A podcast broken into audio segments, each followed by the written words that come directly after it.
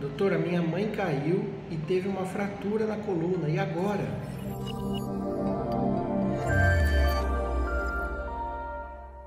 As fraturas na coluna do idoso geralmente acontecem porque já existe uma fragilidade do arcabouço ósseo que é trazido pela idade, né? Então, às vezes, algum grauzinho de osteoporose ou osteopenia e um tombo bobo, ou às vezes pegar um peso, ou às vezes até um mau jeito pode causar uma fratura na coluna. Na maioria das vezes, essas fraturas são fraturas por compressão, onde a vértebra ela diminui a sua altura e são causadas na parte anterior da vértebra. Não tem relação com a parte posterior, que é onde estão ah, as estruturas neurológicas.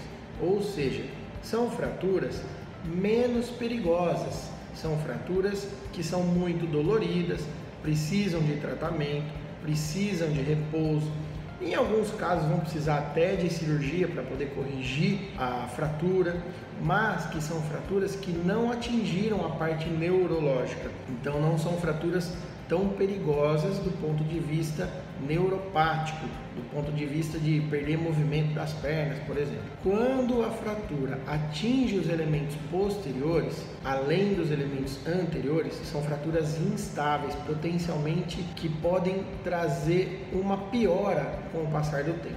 Então são fraturas que a gente trata diferente. A gente tem que tratar com mais atenção.